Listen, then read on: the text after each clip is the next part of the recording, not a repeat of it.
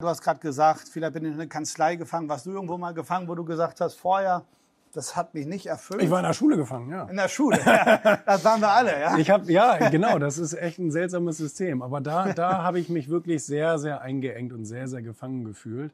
Und ich war auch schon als Kind immer so ein so jemand, der gerne was umsetzen wollte. Und dazu hatte ich dann eben aber auch nur Zeit nach der Schule und ähm, war heilfroh, als ich daraus war. Ich habe auch vermieden, irgendwie Abitur zu machen und das wollte ich alles von vornherein nicht. Ich glaube, du kommst sogar vom Bauernhof Ja. oder vom Land. Genau, vom Bauernhof und habe Realschule gemacht und das war mir dann auch genug. Also mehr konnte ich auch nicht aushalten. Dann musste ich noch, na was heißt musste ich, aber ich habe dann noch drei Jahre eine Berufsausbildung gemacht zum Kaufmann und musste nebenbei dann schon wieder in eine Berufsschule. Ne? Zum Glück dann nur zweimal die Woche. Ne? Das, das war dann noch so ein bisschen ein Wermutstropfen, aber ähm, da wollte ich unbedingt raus. Und auch während meiner Ausbildung habe ich gemerkt, das ist so gar nichts. In irgendeiner Company für irgendeinen so anderen zu arbeiten, Ja. das machte für mich nie Sinn.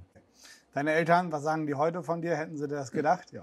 Ja, die meisten, auch meine Lehrer, Kindergärtner und so, die hatten das schon irgendwie alle so in Vermutung, dass ich da mal irgendwie groß, äh, groß rauskomme. Sehr gut.